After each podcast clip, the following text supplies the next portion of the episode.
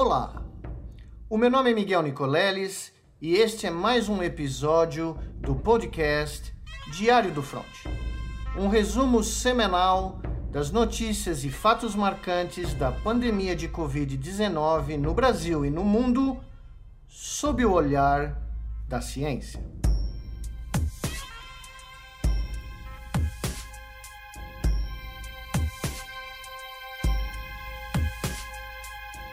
São Paulo, 31 de maio de 2021. Este é o episódio 8 do podcast Diário do Front. E para conversar comigo aqui hoje no podcast, novamente eu tenho os produtores do, do, do podcast Diário do Front, grandes amigos Cacau Guarnieri, Marina Miranda. Bem-vindos para mais uma conversa sobre a pandemia de Covid-19 no Brasil. Oh, é um prazer estar aqui de novo, Miguel. Vamos em frente. Obrigada, Miguel. Obrigada, Cacau. É sempre um prazer estar conversando com vocês. Todos nós uh, aqui, uh, Cacau, Marina, Érica e eu, discutimos uh, quais seriam as grandes manchetes de uma semana que teve toda sorte de notícias e complicadores da pandemia no Brasil. Uh, e nós vamos conversar sobre essas, essas notícias e vamos também, num, numa inovação aqui do podcast, responder algumas perguntas uh, dos nossos ouvintes uh, do podcast lá no, no site do El País e também no, nos canais do YouTube, no meu e do El País, que transmitem o, o podcast todas as semanas. Eu começo, então, simplesmente com um resumo muito breve e a primeira coisa que eu preciso ressaltar é que, infelizmente, como nós alertamos no episódio anterior, a variante indiana não foi só detectada no Maranhão, na tripulação daquele navio que ancorou ah, em alto mar, eh, perto do porto de São Luís, e apresentou vários tripulantes, um com grande gravidade, ah, ah, com a nova variante B16172 indiana ao longo da semana, nós tivemos confirmações em vários estados, e o que mais me chocou foi o fato de que passageiros, como na primeira onda, entraram pelos aeroportos internacionais brasileiros, notadamente o de Guarulhos, em São Paulo, já infectados, fizeram teste, mas sem nenhum tipo de quarentena, sem nenhum tipo de restrição, uh, circularam livremente pelo aeroporto de Guarulhos. Um desses pacientes pegou outro voo para o Rio de Janeiro, se hospedou num hotel próximo do aeroporto Santos Dumont e depois foi para campus de Goitacás do Rio de Janeiro e voltou no, no dia seguinte para a cidade do Rio de Janeiro, novamente transitando livremente e estabelecendo contatos com um sem número de pessoas que nós provavelmente jamais saberemos. Outras portas de entrada foram identificadas, casos suspeitos espalhados pelo país, e nós vamos discutir isso em grande detalhe. Ao mesmo tempo que a variante entrou, começaram a ser relatados casos eh, do chamado fungo negro no Brasil. Nós vamos falar em grande detalhe, porque uh, um, uma das perguntas que nós vamos discutir é de um neurocirurgião brasileiro uh, em Belo Horizonte que tem experiência em tratar essa, essa micose profunda, que chama-se no Brasil mucomicose, e me alertou uh, do que vem acontecendo já, e nós tivemos nas últimas 48 horas confirmações dos primeiros casos aparecendo uh, no Brasil, em Santa Catarina, por exemplo, em Joinville, né? Uh, e isso é realmente extremamente assustador. E a última notícia que aconteceu há poucas horas dessa gravação, uh, estarrecedora, que me deixou quase sem fala durante alguns minutos, foi a confirmação de última hora que a Copa América, o Campeonato Sul-Americano de Futebol, que foi originalmente marcado para ocorrer na Colômbia e na Argentina, dada a desistência da Colômbia por toda a crise social que o país passa e ontem a desistência da Argentina por causa da pandemia, o Brasil, do nada, resolveu aceitar um pedido da Confederação Sul-Americana e vai realizar o que eu já estou chamando da Copa Coronavírus para toda a América porque evidentemente não era o momento. E ela só essa essa competição só vai trazer uma série de dores de cabeça para o Brasil, uma vez que nove delegações com mais de 50 membros vão se deslocar para o país. Vão passar um mês rodando o país, a gente nem sabe direito quem vão ser as sedes ou quais vão ser as sedes, porque alguns governos já negaram a querer organizar, apesar que outros já aceitaram, o que me causa um espanto completo. Uh, e depois de um mês vão sair do Brasil, não só para os países sul-americanos, mas para a Europa, onde a maioria dos jogadores de alto nível dessas seleções vive e joga. E me surpreende profundamente que as federações europeias não tenham se manifestado e, eh, até prova em contrário, estão permitindo que esses jogadores venham uh, jogar no Brasil. Olá, Miguel. Se me permite, eu vou fazer uma inserção pós-gravação. São 9h48 do dia 1 de junho de 2021.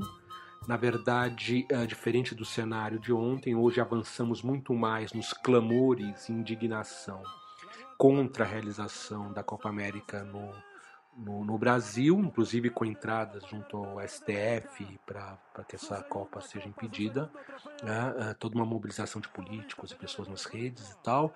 Uh, enfim, ainda não, não uh, temos um resultado, mas é importante atualizar o ouvinte que existe neste momento uma grande mobilização para que a Copa não aconteça, essa Copa América não aconteça, o que realmente né, é uma insanidade e pensar que a gente tem que se mobilizar a cada a cada insanidade que vem, né, dessa forma, mas enfim, estamos vivos, fortes e operantes, né?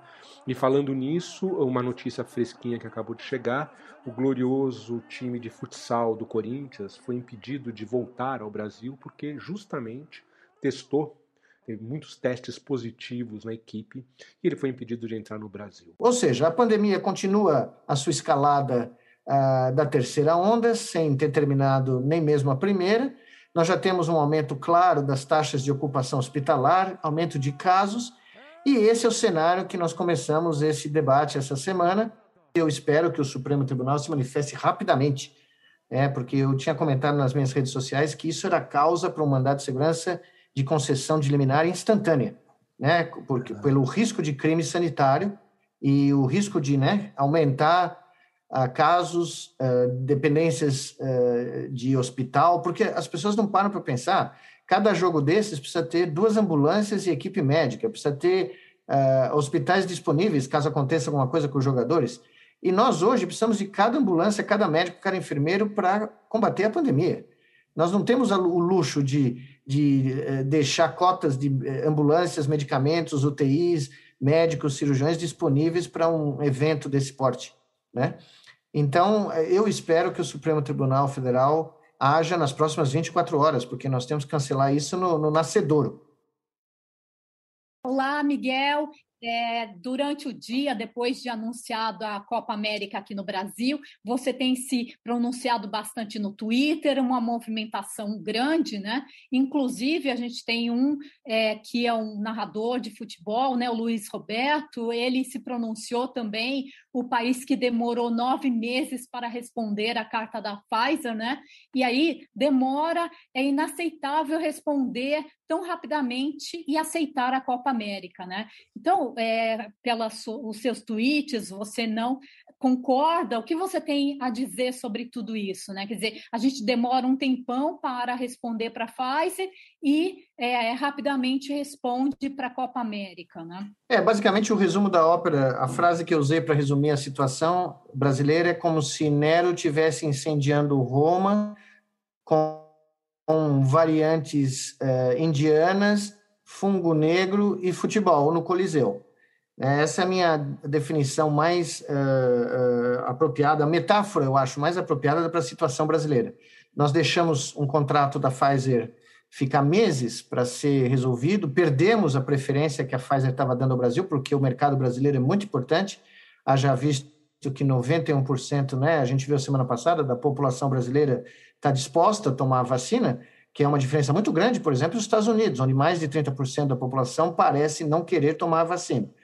Então, nós deixamos esse pedido ficar 15 meses, ah, perdão, vários meses na, uh, para né, ser assinado sem respostas, depois de 15 e-mails, o presidente CEO da Pfizer disse que mandou 15 e-mails para o governo brasileiro, e em, em um par de horas nós decidimos trazer um, um evento para o Brasil que pode ser um evento super spreader.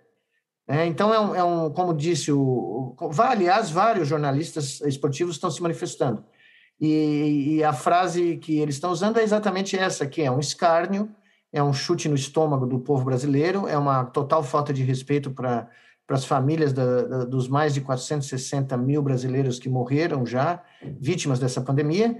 Uh, acabou de sair um, uma notícia do CONAS, eh, antes deles revelarem os dados da noite, eles já revelaram que o Brasil está tendo um excedente de mortes de 64% a mais até 17 de abril, do começo do ano até 17 de abril, do, das mortes de anos pré-pandemia, nós já tivemos 64% a mais, eh, não só de coronavírus, mas de outras causas. Ou seja, a pandemia causou toda uma série de efeitos colaterais que levaram a óbitos em excesso um número gigantesco que a gente já vinha né, falando no, nos podcasts. E agora nós temos é, essa, essa Copa América, que na realidade parece até ser uma, uma tática de distração, né? Parece ser uma forma de distrair uh, o, a sociedade, a imprensa, a mídia, da, da crescente oposição uh, às medidas ou à falta de medidas tomadas pelo governo federal e à total irresponsabilidade e falta de empatia humana que o presidente do Brasil é, tem mostrado. Só para finalizar essa sua resposta, você, Marina, a notícia já está varrendo o mundo, tá? Já está saindo na imprensa internacional que o Brasil, em meio a, a, a, uma pandemia fora de controle, o segundo maior número de mortes no mundo, vai realizar um torneio continental de futebol. Ninguém parou para pensar, né? Ninguém parou para pensar que esses jogadores vão ficar aqui um mês circulando. Quem vai segurar pois esses é, jogadores nos hotéis? É. Quem garante Isso, que eles não vão ter contatos? É, com torcedores, com o pessoal que trabalha nos estádios, pessoal que trabalha nos hotéis, pessoal que trabalha em todo o transporte, infraestrutura, e aí eles vão voltar para os países de origem na América do Sul e para a Europa, porque as ligas espanholas, italiana, francesa, portuguesa, a, do Reino Unido, todas têm jogadores que vêm para a Copa América. Esse evento tinha que ser cancelado. Ele nunca poderia ter sido nem planejado para Argentina ou Colômbia, ele deveria ser cancelado. Mas, como a gente sempre fala, né, a, a ganância ela uh, e o hedonismo estão acima de qualquer tipo de uh, preocupação com uh, o ser humano nesse momento. Né? E o futebol está mostrando que é um negócio que não se preocupa com seus próprios fãs. Né? Olha, eh, você foi perfeito agora. Né? Não se preocupa com, com aqueles que o fazem, né? que o sustentam, na verdade. E é bem isso que está que tá acontecendo, infelizmente. Uma tristeza ver Porque isso. Porque a maioria das pessoas, a maioria das pessoas fala assim, mas poxa, o jogador de futebol ganha milhões por ano, né? O, os grandes jogadores, milhões. Mas por Sim. que eles ganham grandes milhões? Porque nós assistimos. Né? Porque todos nós gostamos de futebol, assistimos e geramos uma audiência global que gera dinheiro suficiente para ter esses salários milionários. Na realidade, como disse aquela epidemiologista de Barcelona, vocês lembram que a gente já comentou aqui, né? No episódios passados, quando chamaram ela para uma reunião de emergência no primeiro dia que a Espanha foi assolada pela, pelos primeiros casos de, de coronavírus, a epidemiologista da, de Barcelona eh, respondeu, quando cercada pela imprensa da cidade, respondeu: pergunte para o Messi a solução. Vocês pagam para ele milhões de euros e eu ganho 5 mil euros e não tenho nem insumos no meu laboratório para fazer os testes necessários para detectar o vírus. E essa é a realidade, né? A prioridade está no futebol. futebol. É, acho que é um dos grandes males, né? Prioridades erradas, nos lugares errados, né, Miguel? Bom, vamos, vamos aproveitar e vamos inaugurar aí o nosso, nosso módulo Perguntas da Rede. Marina, com você então aí no Passarinho Azul. Vamos ver aí o que, que tem aí para o Miguel. Bora lá.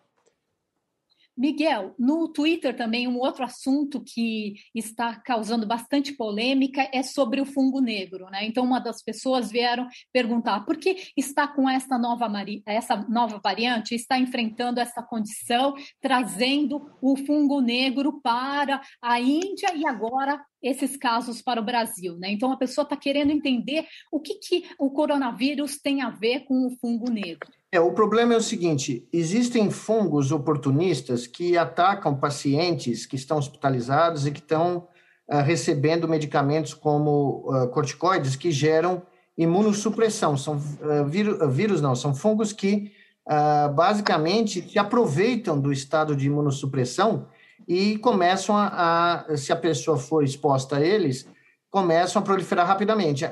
Esse caso em particular, o, na Índia, as pessoas que começaram a receber corticoide que têm diabetes começaram a ter a presença desse fungo que colonizou hospitais, ele aparece em hospitais, ele coloniza os espaços hospitalares, os equipamentos, como né, equipamentos de ventilação, sondas, enfim.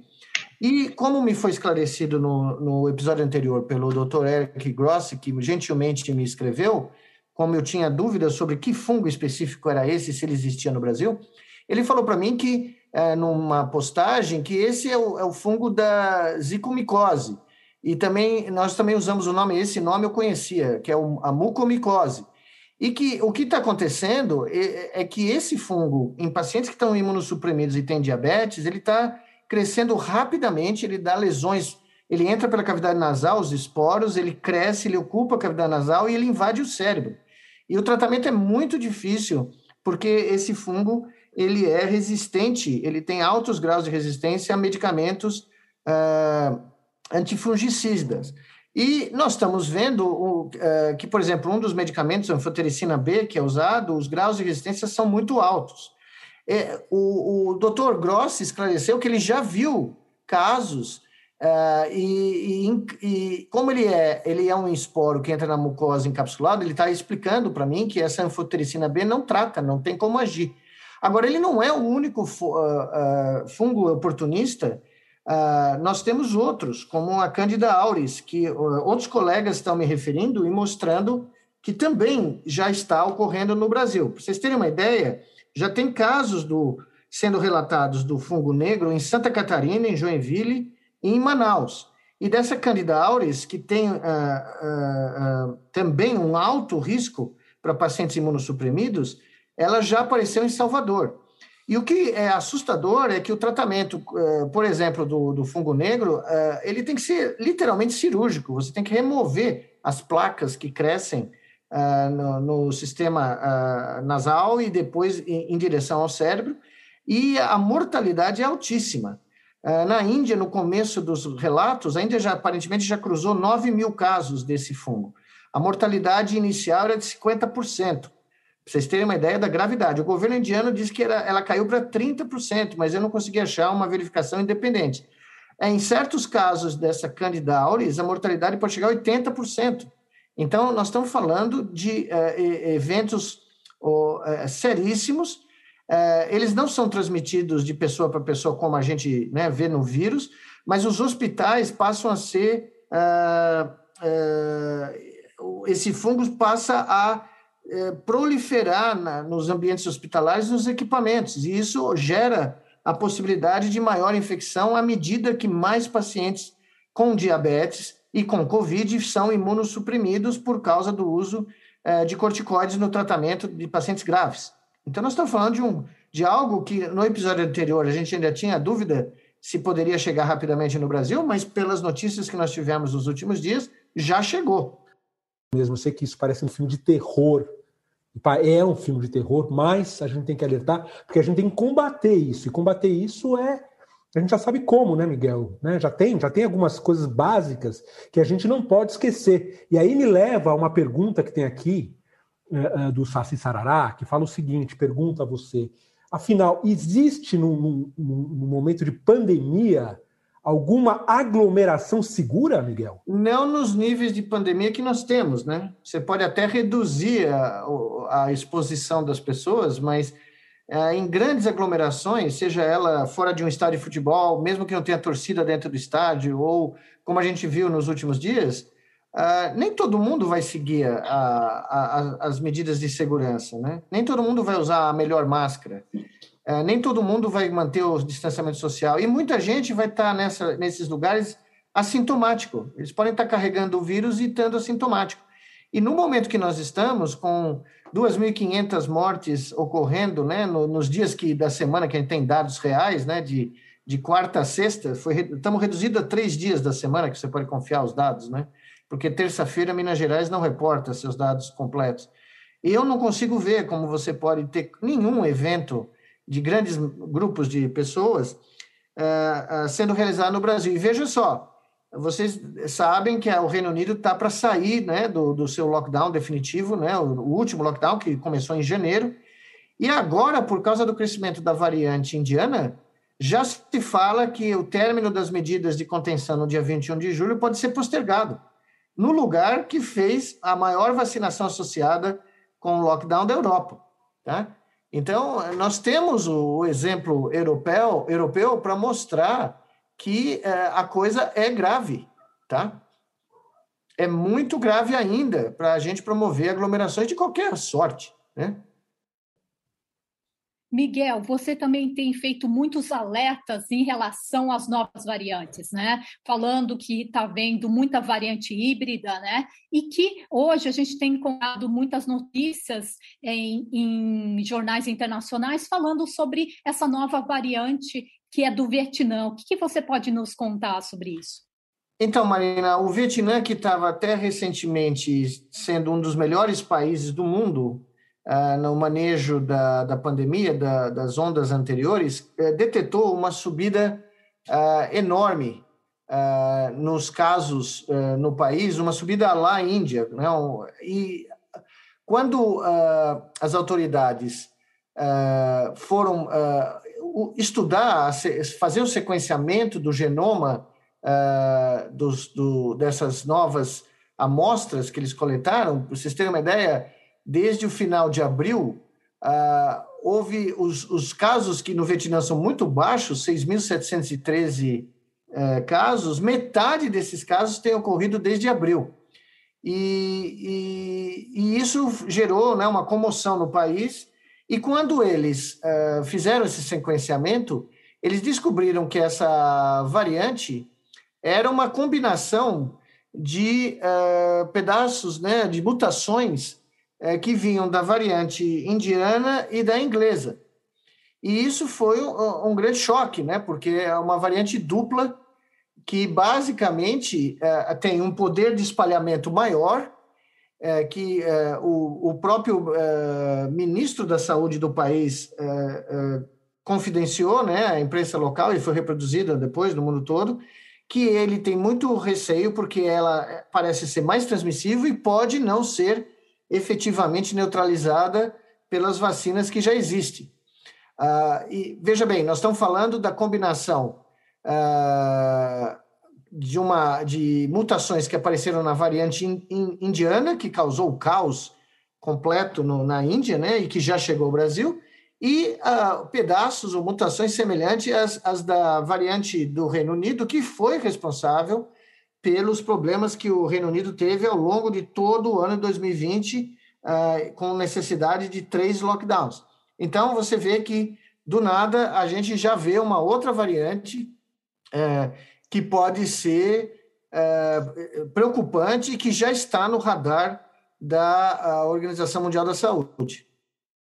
Uma pergunta aqui da dona Marisa, que é o seguinte: é, Está correndo aí que, que, idosos de 80 anos, né, que já se vacinaram com a Coronavac, talvez precisem tomar uh, uma terceira vacina, uma terceira dose, na verdade, Miguel.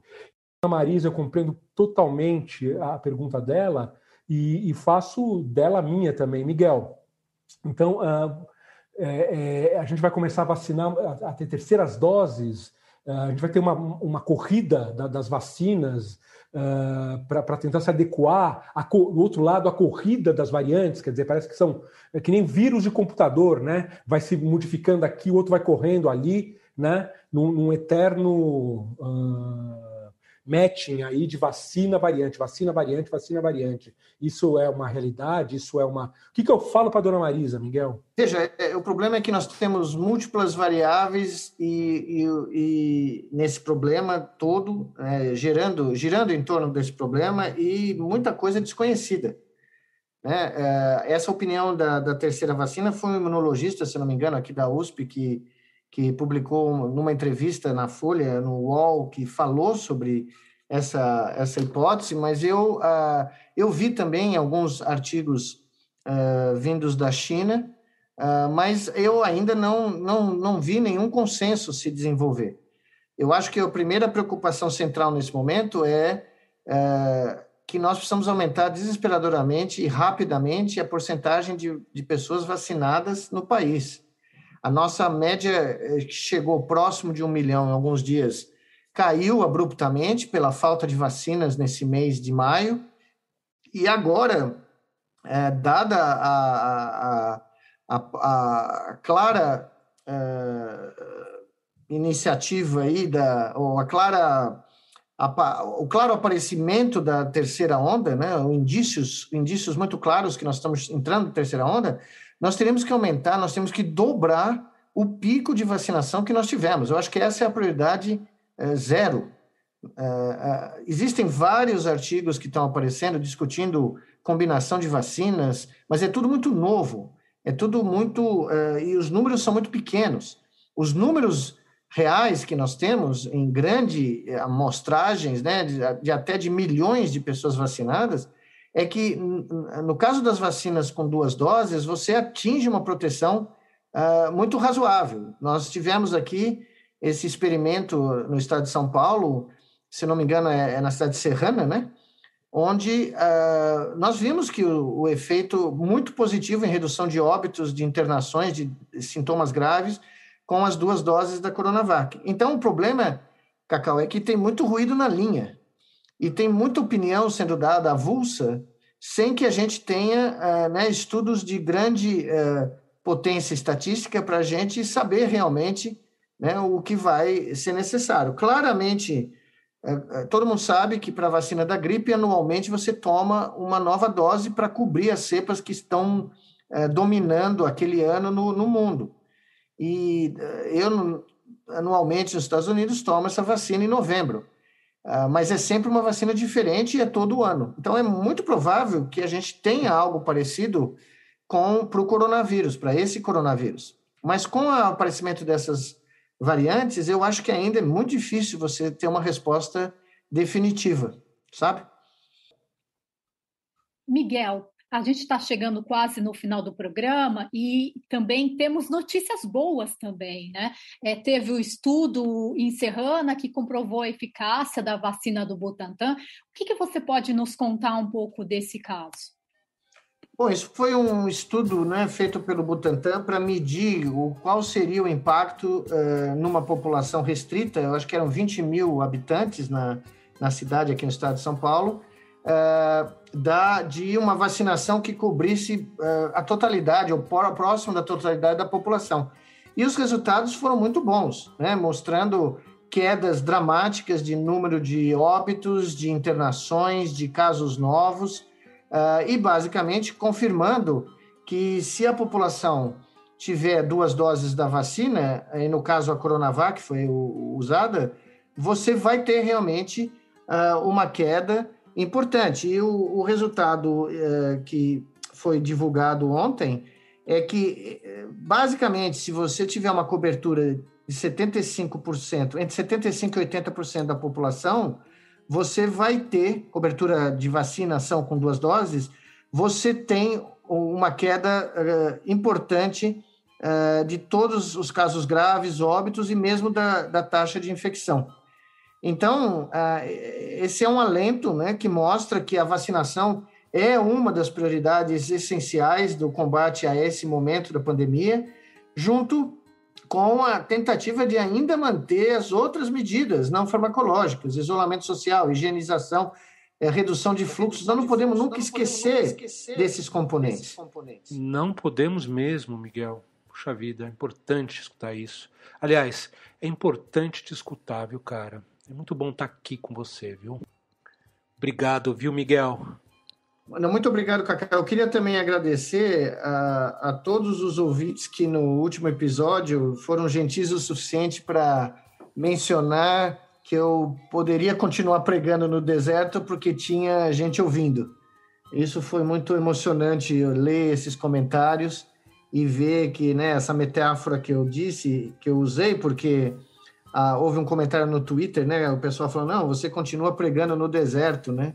É, e eu brinquei que esse, esse pregar no deserto já deu bastante resultado, né? E foi muito reconfortante eu, é, ter vários comentários de pessoas pra, que dizem: não, continue falando porque nós estamos ouvindo. E esse apoio é muito importante para mim, né? Pra, porque, é, honestamente, não é um momento fácil de ser cientista no Brasil nesse momento. Porque eu nunca imaginei que você fazer alertas ou você mostrar dados e estudos poderiam provar, provocar reações tão viscerais e ataques tão brutais, né? É, na realidade, eu, eu tinha passado por algo semelhante no passado, no, na época da Copa, é, por questões ideológicas, né, que conspiraram e contaminaram todo o esforço que essa equipe de 150 pessoas que colaborou para fazer a demonstração na Copa é, teve. Mas eu nunca imaginei que no meio de uma pandemia a gente poderia ter esse tipo de, de agressão. E, e ler esses comentários de tantas pessoas na, na última semana uh, não é só reconfortante, mas dá muita força para continuar fazendo essa pregação no deserto. Porque, como já aconteceu anteriormente, uh, tem gente ouvindo uh, a pregação no deserto. Com certeza, Miguel Nicoleles. Bom, a gente vai chegando ao final de mais um Diário do Front, com homenagem ao grande compositor Nelson Sargento, que nos deixou e aos 462.966 brasileiros que não vão mais pisar num estádio de futebol, pelo menos nesse planeta. Fica nosso abraço. Antes do suspiro derradeiro, samba, negro forte destemido, foi duramente perseguido na esquina no botiguinho terreiro. Samba, inocente pé no chão, a vida dia.